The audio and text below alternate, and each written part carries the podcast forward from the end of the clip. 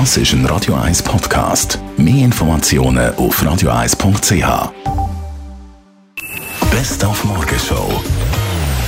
Ja, heute spielfreier Tag an der Fußball-WM. Was also machen? Ja, das Gleiche wie sonst. ich mache sonst nichts anderes, nein. Hm, macht nichts.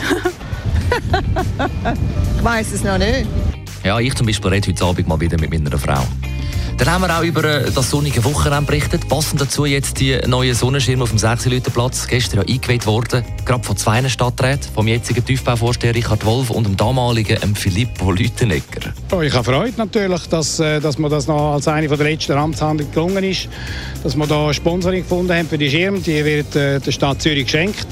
Idealer geht es fast nicht mehr. Happy End, würde ich sagen. Dann gehören Sie heute im Laufe des Tages Zeitzeugen zu der Globus-Krawall. Heute genau vor 50 Jahren stattgefunden. Am 29. Juni, zwei, ja, nicht 2000, sondern 1968. Das wären Sie ja nicht 50 Jahre alt. Ein halbes Jahrhundert. Die Auseinandersetzung zwischen jugendlichen Demonstranten und äh, hässigen Polizisten. Ich bin einfach in den Globus hineingeschleift worden, auf dem Rücken. Und dann haben, haben mir zwei Polizisten die Beine auseinandergehebt und ein dritter hat mir ein Geschlechtsteil hineingeginkt. Die Morgenshow auf Radio 1. Jeden Tag von 5 bis 10.